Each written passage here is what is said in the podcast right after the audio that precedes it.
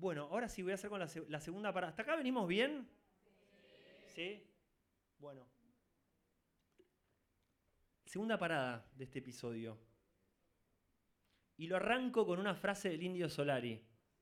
Una frase de una entrevista que ustedes caretas no la leyeron porque leen solamente lo que hace Pergolini cuando la entrevista a Pergolini y van a Tandil a comer eh, choripán. Eh, en una entrevista muy vieja, porque yo también soy un demente y, cuando me bajé los discos de los redondos empecé a leer todas las entrevistas del indio, tiene esta frase. Dice, en mi vida he cometido muchas perversiones, incluso la peor de todas, la fidelidad. Y ahora sí entramos como en la segunda parada liminal. Alguien habla de ese tema en 1982. Para ¿Había democracia? Pregunto. Todavía no. Unos añitos después viene Alfonsín y recién instala el tema de eh, divorcio. La legalización del divorcio. Bueno. Eh, hay una canción que se llama Aquí y Ahora, que es de Marilina Ross. Ahora sí, esta pregunta va a estar más difícil. ¿Quiénes conocen a Marilina Ross? Levante la mano. y sí. Eh, levantaron a. Bueno, acá vieron que de repente todo se empieza a diluir. Bueno, Marilina Ross. Eh, es un ser hermoso que quisiera abrazarla. La descubrí, la descubrí en mi infancia, pero uno no le presta atención. Después de grande no le prestas atención porque parece que como no es rock, eh, no vale la pena. Me enteré leyendo miles de entrevistas de ellas que vive por acá, por Palermo que cuando volvió del exilio se compró una casa en Palermo y después le instalaron todos los bares y se quiere matar. Eh, pero que tampoco tiene energía para mudarse, está casi cerca de los 80 años. Eh, Marina Ross se define con esta frase, yo fui de todo, hippie, rockera, teatrera y militante. Nada, eh, una actriz que empezó en novelas, no sé si se acuerdan, los que se acuerdan, empezó en novelas pero que perfilaba muy bien, una, actriz muy, muy, muy, muy zarpada, muy expresiva. Eh, pero fue muy popular por una película que se las recomiendo si quieren verla un poco en YouTube, de 1975, La Raulito. De vuelta. ¿Quién conoce la Raulito en real life? ¿Quién le suena? ¿Vieron como de a poco? Menos manos. Va subiendo la edad. Peligro de, mortalidad. PAMI. Eh, bueno, la Raulito fue un personaje popular, una hincha de Boca Juniors, ¿no? Que se empezó a usar la palabra la Raulito para decir a las mujeres que eran muy masculinas, la famosa que decía en ese momento Marimacho, ¿qué eso? La Raulito. Y en River estaba la gorda Matosas, esos apodos hermosos, que eran como las dos mujeres del fútbol. Bueno, la, la Raulito, escuchen esto porque lo anoté, era una niña de la calle que pasó por el reformatorio, la cárcel y el manicomio. Según sus propios relatos, dice, nadie me hizo de boca, yo solita ya sabía que esos colores me iban a dar muchísimas alegrías. La Raulito decidió adoptar la identidad de hombre. La Raulito se, percibía ella misma como, como hombre, hasta donde sabemos, hasta lo que, lo que pude seguir investigando. Se rapó el cabello y se vistió de varón para que la molestaran menos. Eh, sus constantes cambios de imagen hacían más difícil a, las autoridades encontrarla cada vez que trataban de reingresarla a las correccionales. Le gustaba tomar cerveza, fumar y solía expresarse con un lenguaje varonil, entre comillas. Cuando la Raulito no estaba en el club de Boca, se ganaba la vida lustrando zapatos y haciendo de canillita. Eh, luego de pasar 30, 30, años en el hospital Moyano, eh, el gobierno de Argentina se apiadó de su caso y le asignó un geriátrico. Bueno, la Raulito ya, digo, Marina Ross hizo el papel de la Raulito. Imagínense esto, o sea, una, persona que terminó 30 años en Moyano porque decía soy un chabón y me gusta el fútbol. Porque en, la película cuando vean la Raulito dice, me gusta el fútbol. ¿Cuál es el problema si me gusta el fútbol? Bueno, fíjense ese nivel de disidencia, ¿no? Eh, la Raulito era, era posta cuando yo era chico, era como la Raulito era un insulto. Eso, la Raulito, ¿qué te pasa? ¿Viste? Bueno, también esta persona estuvo institucionalizada toda su vida por querer ser lo que quería ser, lo que podía ser. Bueno, Marilina Ross hizo ese papel, se hizo como mega famosa por ese papel. Después le pintó otra cosa, ser militante del peronismo, y empezó a ir a los barrios con el padre Carlos Mujica. Empezó a recorrer los barrios hasta que mataron al padre eh, Carlos Mujica eh, y se tuvo que ir del país. Eh, Marilina Ross, estás medio en cualquiera, tómatelas. Marilina Ross, otro dato que aprendí, en 1973 cuando vuelve Perón, ella estaba en el avión que volvía con Perón. ¿Por qué? Porque en el avión que volvía con Perón lo llenaron de famosos para que nadie quiera derribar ese avión, porque era un costo muy alto. Estaba Leonardo Fabio, Marilina Ross, no sé qué, otros actores peronistas. O sea, volvió con, en general, en las entrevistas cuenta que habló en el, avión, no sé qué. Eh, después en el, 76 veo la dictadura y se va a España, eh, donde hace películas y trabaja en teatros. Morris también se fue a vivir a España, exiliado por la dictadura, eh, y se fueron ahí. En 1980 regresa a Argentina Marilina Ross, y tiene otra idea de esas que decís, qué persona admirable. No quiero actuar más, dice Marina Ross. Quiero hacer música, quiero ser cantante. Y todos, de dónde saliste? Tipo, eras tipo candidata al Oscar, ¿qué me estás diciendo? Eh, de hecho, hay un documental de ella que el padre, el mismo padre, de la vida, hay gente mala en el mundo, ¿eh? eso es para hablar de otro tema, el mismo padre diciendo, es una lástima que haya dejado el teatro porque era lo que mejor le salía. ¡Qué maldad! Díganme si hay esa maldad es como cuando el indio Solari, cuando se murió Gustavo Cerati, escribió una carta diciendo, se nos fue un gran guitarrista. ¡Qué maldad! Hay que ser malo, ¿no? Es como que esa cosa de lo, para mí de la gente que tiene esa cosa de maldad. Bueno, 1980 regresa y graba una canción que es famosísima, que no es, la que vamos a ver hoy, Puerto Poyenza. ¿La reconocen?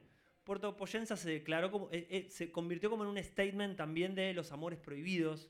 Eh, en este caso de, nos imaginamos Marilina Ross enamorándose de otra mujer. La canción no lo decía explícitamente, pero tiene, después les, sugiero que la escuchen, los que no la conocen. tiene momentos que te da a entender un montón de cosas. Es una canción statement.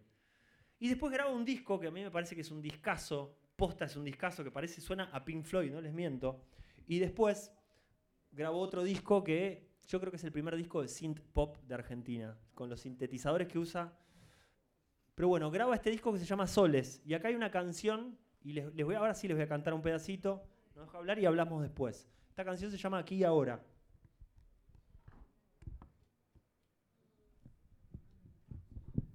Bueno, vamos a ver en el otro micrófono, un poco más serio.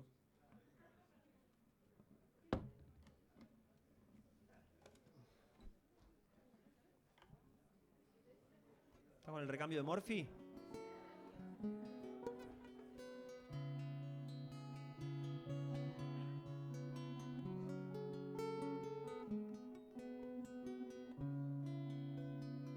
Despacito, dice así. Vuelve siempre una pregunta que no puedo contestar. si el amor no es egoísta? Porque la fidelidad, tremendo, porque te amo, quiero que seas feliz, porque te amo, conmigo sin mí, conmigo sin mí, porque te amo, quiero que seas feliz porque te amo, conmigo sin mí. Si mi amor se fue esta noche y es feliz con quien está,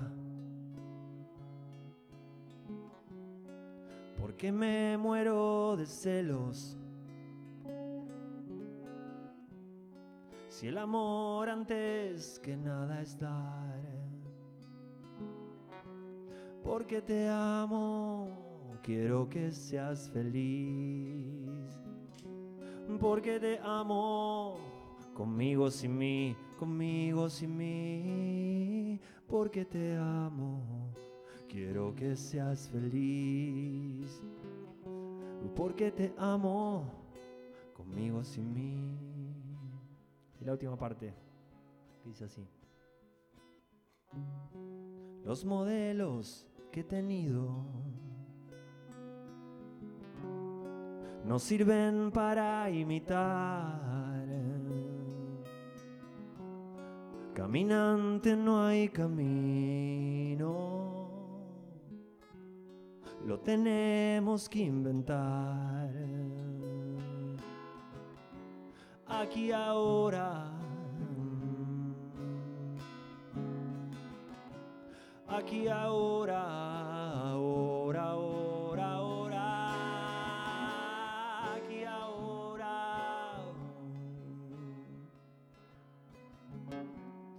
Aquí ahora.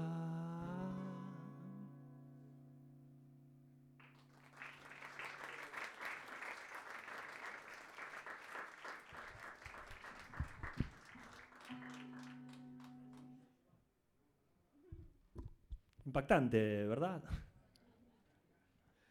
1982.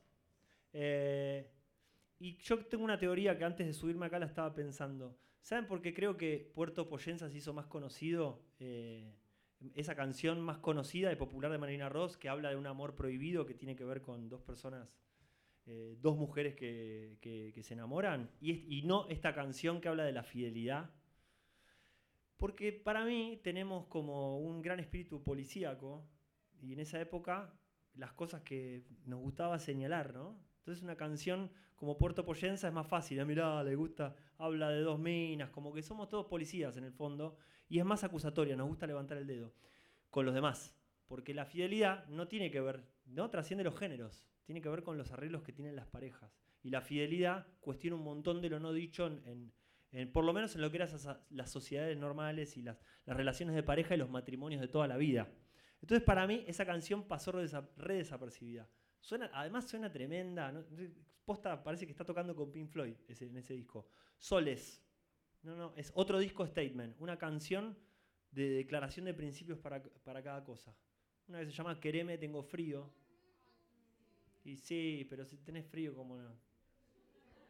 ¿O no? y habla de estos temas, ¿viste? Eh, bueno, y ahora les comparto un poco mis aprendizajes de, esta canción, eh, que tiene que ver un poco con la fidelidad, ¿no? Con, esa cuestión más que a mí siempre me llamó la, atención de la cuestión propietaria sobre el otro, ¿no? La fidelidad como ese, acuerdo que generalmente tiene que ver con el amor romántico, con algo para toda la vida. Eh, y me parece que está bueno como abrir esto, que tanto la fidelidad como el amor romántico, o como cosas que damos que pensamos que es tipo que nosotros nos damos besos en la boca y que eso es erótico romántico, no pasa en todo el mundo, no es la única forma de ser, no es la única forma de hacer las cosas. Está todo medio como se va aprendiendo socialmente, ¿no? El amor romántico, eh, este filósofo esloveno que se llama Slavoj Zizek, Slavoj Žižek, se pronuncia, me hago el que pronuncia esloveno, pero quien pronuncia esloveno eh, tiene una película que se las recomiendo, que debe estar en redes también, que se llama La Guía para Perversos del Cine. The Pervert's Guide to Cinema. This summer. Eh, eh, la Guía para Perversos del Cine, que analiza escenas clásicas del cine del siglo XX, ¿viste? Y él dice una frase muy, muy, muy, muy, muy, muy que me sirvió, que me, me abrió los ojos, ¿viste? Em, el cine, los medios de comunicación, podemos decir hoy, no nos enseñan a desear porque nosotros deseamos, nos enseñan cómo desear. Em, y acá este, voy a traer a, un antropólogo también que, lo aprendí mucho acá con, esta mesa de Silvia y Vicky. Eh, me vino a ver una, una, profesora que tuve en la facultad, que es una amiga hoy, pero bueno. Vamos, Silvia. a ver si es verdad lo que digo, a ver si aprendí. Usted está comiendo, no, tranqui, tranqui, tranqui. No te voy a hacer quedar mal. Eh, correcto. Nada, que Silvia fue en sus clases, trajo, traía, ¿viste? Esto que les decía de otras miradas. Hay un antropólogo eh, muy, muy clásico de la antropología, se llama Marcel Mauss, Marcel Mauss, ¿viste? Eh, uno trae estos autores porque decís, bueno, no sé, Nietzsche, Platón, Sócrates, están más como en, lo popular, ¿viste? Los filósofos, esto. Marcel Moss eh, es sobrino, ¿saben de quién? Eh, eh, estoy escuchando unas cosas hermosas acá. Lea Nietzsche a la, mañana con los huevos fritos. Me mata, me encanta. es la que va.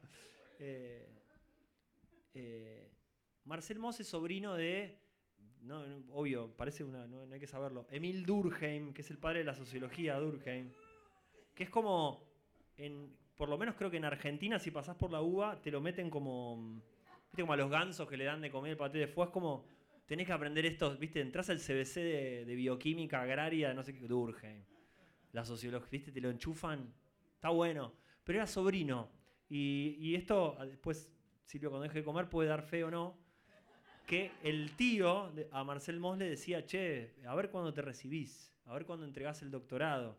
Es un tipo que laburó muchísimo, que trabajó, que creó un montón de conocimientos, pero medio que se cagó un poco en la institución, no entregó nunca, no se recibió de doctor nunca. Que para la época y para su alcurnia era un montón. Y también era un solterón, ¿no? Como que no tenía, no se casó. Era un.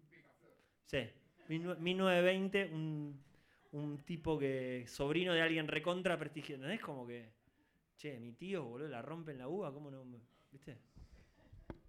Eh, como el Festival de la Uva, que no tocó nadie que se haya recibido la uva el otro día, ¿lo vieron? El único fue Kevin Johansen que dijo, mi mamá estudió psicología, loco. ¡Vamos! Hermoso, boludo. Eh, sí.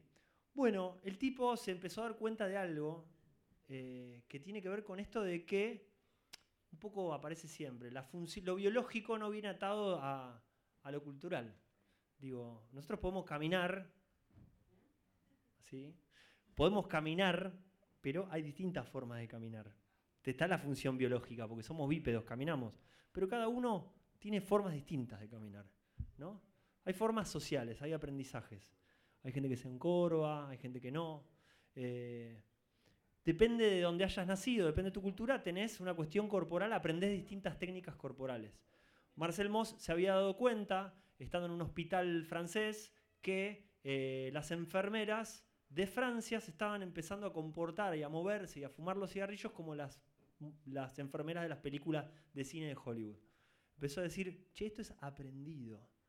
Eh, con lo cual es súper interesante. Y traigo ahora Vamos a hacer un, como un recorrido por, autoras y autores. Otra antropóloga que hoy es como muy creo que la volvió a estar en boga, eh, una de las pioneras del feminismo, por lo menos en lo académico y en lo social, tuvo un rol muy importante en Estados Unidos, Margaret Mead, Margaret Mead, eh, en, español. Eh, una, una antropóloga que también se preguntó eso, dijo, che, la adolescencia es igual en todos lados del mundo? ¿Es universal? No, la gran pregunta es, che, lo que estamos viviendo acá, ¿está en todos lados? ¿Es igual en todos lados? Eh, y se va a Western Samoa, que es como el Océano Índico, no voy a dar detalles de eso, pero se va a estudiar cómo es la adolescencia en otro tipo de culturas. Y se da cuenta que no, que no es.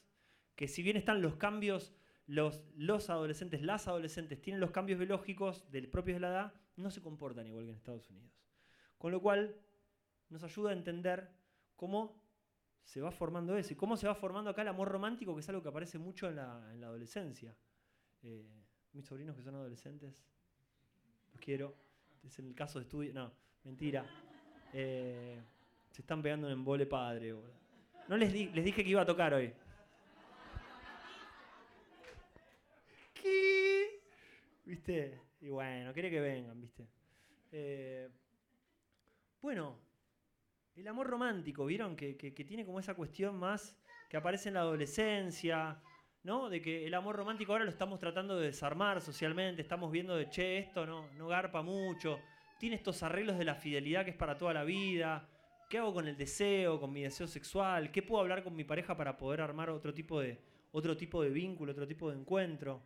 Eh, pero también está bueno pensar, y ahora continúo con esto, que el amor romántico tampoco tiene muchos años debe que tener 300 años, 200 años, la idea del amor romántico, que en el momento cuando apareció era un golazo. Hasta ese momento vos te tenías que casar con lo que decían tus padres. La idea de que vos puedas eh, casarte con alguien que te despierta erotismo, que te despierta deseo, el amor sobre todo a diferencia social, como dice Rodrigo, eh, yo creo que vino a zafar una que era peor que la que estamos ahora, que es como te, tenés que casar con este porque tenemos un arreglo de tierras, no lo decís vos, te casás con quien no quieras, no importa. Entonces el amor romántico ahora lo estamos, le estamos pegando, lo estamos matando, pero también ¿qué queda dentro, qué queda afuera? Trajo algo súper nuevo para ese momento que me parece que está lindo apropiarlo. Y ahora voy a abrir de vuelta otra pregunta para que no, se duerman y vamos de a poco llegando al final. El tema de la fidelidad, ¿no? La infidelidad. Eh, nada, les quiero preguntar qué les pasa con ese tema y qué es lo que más duele de una infidelidad. Sí que les duele, ¿no? Eh, ¿Qué es lo que más duele? A ver, los, los escucho, las escucho. Cuando lo ves, dice acá. ¿Alguien más? Ojos ciegos, corazón. No, eh, ojos ciegos, corazón contento. Eso. Eh, ojos que no ven, corazón que no siente. ¿Qué decías vos? La mentira. ¿Qué más? El ocultamiento. ¿Qué más? En la pandemia parece que fue bastante útil el tema de, ¿no? No te contagias. Claro, bueno, la fidelidad con uno mismo no perder sus valores. Este. Re interesante. Yo tengo una, una, cosa que no dijeron, que tiene que ver lo que nos molesta de la fidelidad. Para mí es que la otra persona, y lo dice Marina Ross, tiene placer con otra persona, que uno no es la totalidad de la otra persona. Ahí va, ahí va. Eh, el placer, ¿no? Y, el otro, como, como, yo no lo voy a colmar, ¿no? Marilina Ross dice, si mi amor se fue esta noche y es feliz con quien está, ¿Por qué me muero de celos si el amor antes que nada es dar? ¿Por qué nos mienten con el amor o por qué nos mienten con la fidelidad? Una de las dos cosas están mintiendo. Si el amor es darlo todo eh, y después cuando la otra persona, digo, si a tu pareja le roban, vos no te, pones mal, pero no te, ¿por qué no le robé yo? ¿Viste? Porque alguien le hizo daño, estás ahí y decís, bueno, le voy a ayudar, vamos, ¿qué pasó? Estoy ahí acompañándote en tu trauma. Ahora, la persona tuvo placer con otra persona, gozó con otra persona y decís, no, ¿cómo, cómo vas a pasarla bien? ¿Cómo, no? ¿Cómo vas a recibir tipo eh, impulsos nerviosos de placer con otra persona? Si el amor no es egoísta, porque nos enseñan que el amor no es egoísta, ¿por qué la fidelidad? Tremendo acto de egoísmo, ¿viste? Bueno, les voy a traer un, autor no académico, que se llama Eugenio Caruti, que es antropólogo, pero es astrólogo también. entra en la nube, mambo, místico. Es un tipo que ese no me lo ese en la facultad, no, quedó afuera. Entre lo que queda dentro y lo que queda afuera, uno lee otras cosas por su lado. Ese no lo leemos. Eugenio Caruti es, eh, es un poco de todo. Eh, y hoy está, está trabajando en una, en una, como en una nueva teoría que se llama inteligencia vincular, inteligencia planetaria. De vuelta, ¿qué queda dentro, qué queda afuera? No lo juzgamos, no lo juzgamos moralmente eh, el tipo se formó como antropólogo, parece que fue decano de la Universidad de Salta, pero también viene una tradición de astrólogos y tarotistas, y sus padres eran astrólogos. Eh, entonces viene de, una idea donde, donde se, conecta con ese lenguaje. Y el tipo está trabajando ahora en esto. Tiene una teoría que me parece que es una teoría, una hipótesis, una narrativa. Vieron que también, qué sé yo, ¿cuántos papers lee uno para saber si lo que está tomando hace bien o no? confían en lo que dice la etiqueta. Eh, una narración. Y quizás algo de esto tiene, es vos algo que me parecía interesante traer, una teoría que es medio como antropobiológica física, que tiene que ver con la evolución de la humanidad. Dice que el problema de estas cosas, o casi todos los problemas, está acá. En la palma de la mano, en nuestros pulgares opuestos. Lo que nos diferencia como especie, una de las grandes cosas que nos diferencian de muchas especies animales, es que nosotros tenemos pulgares opuestos, como casi todos los monos, casi todos los que venimos de los árboles, porque la especie humana viene millones de años atrás de los árboles, arboríferos. Este pulgar opuesto nos hizo desarrollar un vínculo diferente con la naturaleza a otros animales, que es el de poder apropiarse, agarrarse de las cosas y transformarlas, manipular el mundo, construir. Eh, ¿Y qué dice él? Hemos desarrollado a lo largo de los miles de años una gran inteligencia tecnológica. Somos buenísimos para construir cosas, eh, para crear, para usar las manos. El problema es que pensamos los vínculos y las relaciones como si fueran también algo que se puede trabajar con las manos. Tenemos una mente tecnológica y no tenemos desarrollado una mentalidad vincular. Los vínculos eh, son contradictorios, conviven muchas cosas a la vez, no se pueden agarrar, no son cosas tangibles, están transformándose todo el tiempo, es difícil apropiarse, dice. Para prueba de ello, dice, vean que las tragedias griegas escritas hace 3.000 años atrás, 5.000 años atrás, siguen funcionando. Siguen, ¿Por qué? Porque no hemos cambiado nada en los vínculos. Los vínculos siguen estando ahí. Porque nos volvimos muy buenos para desarrollar este mundo tecnológico, pero no nos hemos vuelto buenos para desarrollar vínculos. Entonces, me parece una buena idea, eh, nada, más allá de todo, la idea de que esto, de que el problema está acá, de que nos sirve la mano de Playmobil, ¿no? Agarrar cosas, pero que esta lógica no nos sirve para, para vincularnos. Así que nada, vamos a salir de esto con elegancia, obviamente. Última canción, 2005, lo dije en el podcast anterior, pero me parecía muy importante traerlo. Creo que otro ser liminal es Leo García. Creo que tenemos que entrar en un momento de reivindicar a Leo García, más allá de, a pesar del mismo, que trabaja mucho para boicotearse. Es una persona increíblemente talentosa y se ha asociado durante los primeros discos de él con un, escritor increíble que se llama Pablo Shanton, eh, que es un escritor que escribió algunas letras de con Cerati en Bocanada, escribió muchas de las letras de Leo García. Eh, es un académico del IUNA, de la UNA, ahora está creo que trabajando ahí. Fue editor de la revista Viva, Todos tenemos que comer. Eh, es un gran aprendizaje que uno tiene en la vida y que lo toma con humildad y, no lo que queda dentro, lo que queda afuera. Las cuentas de, las expensas quedan adentro siempre. Eh, escribió muchas canciones que tienen estas temáticas. Y creo que hay una que también pasó desapercibida que se llama Hay Sol que es con la que quiero cerrar un poco este momento y después que charlemos un poquito o compartirles un par de, aprendizajes. Eh, primero, Leo García y Pablo Shanton. Leo García, músico, Pablo Shanton, periodista. Eh, Virus. Los Moura, músicos. Y ahora me acabo. Y Jacobi, el escritor de muchas de las letras de Virus, periodista. Esa dupla no falla. ¿Saben cuál otra no falla? La de Elton John con Bernie Tapping, que es otro periodista. Elton John y las letras. Ahí hay una, cosa en el rock que me parece muy, muy, muy interesante. Eh, y esta canción se llama Al Sol. Eh, y para mí es una lindo, un lindo aterrizaje la noche de hoy porque nos sugieren un método, una, tiran una propuesta para salir del amor romántico sin que nadie salga herido.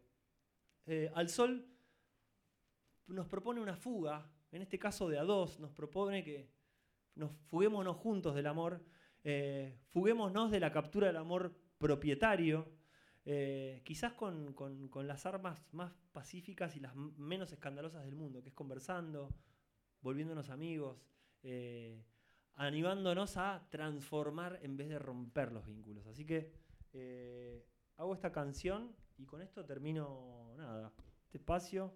Hacemos unas preguntas si quieren conversar de algo y nada, por ahí tocamos unos temas si quieren para no irse con la comida.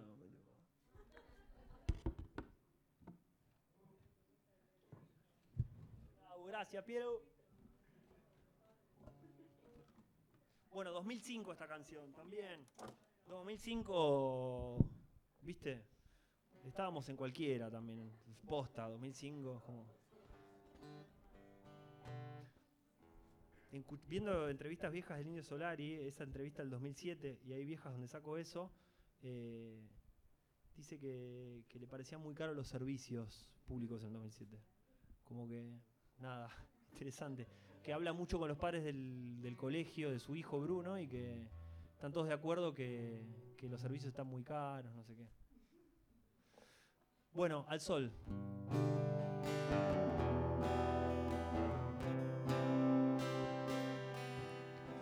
Hay sol y todos sacan la alfombra de los balcones.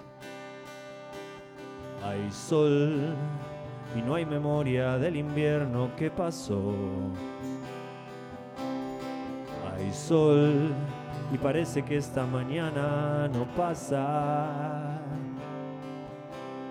Hay sol y no hay por qué prender el televisor. No te quiero para compartir tu peor deseo. No me quieras para compartir tu peor deseo. Salgamos juntos del amor, que hay tiempo todavía. Salgamos juntos del amor, que igual nos vamos a querer. Querámonos juntos, querámonos. Sin ese amor que duele al final del amor. Querámonos juntos, querámonos. Quedémonos al sol. Al sol. Al sol. Al sol que nos abriga antes de que duela el amor.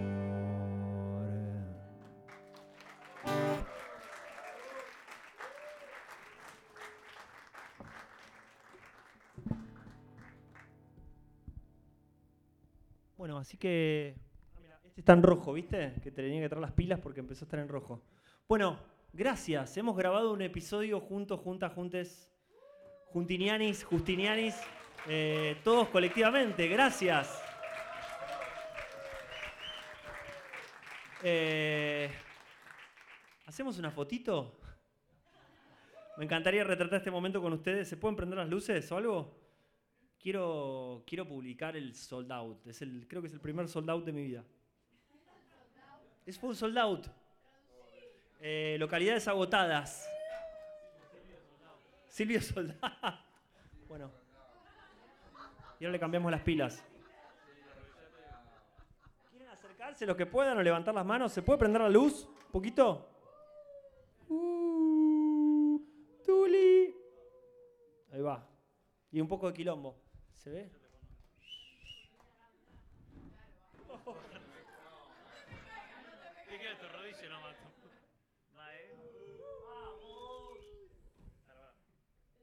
Un poco de ruido.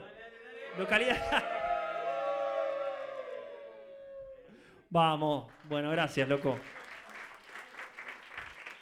Bueno, che, algo...